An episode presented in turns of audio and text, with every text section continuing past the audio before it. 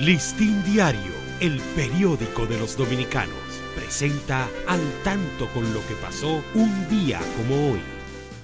14 de noviembre de 1844 se nombra presidente de la República al general Pedro Santana, de conformidad con la constitución votada el día 6 en este primer gobierno, dirigió el país hasta el 4 de agosto de 1848.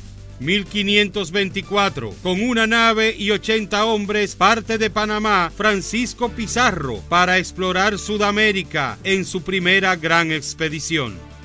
Listín Diario, el periódico de los dominicanos, presentó al tanto con lo que pasó un día como hoy.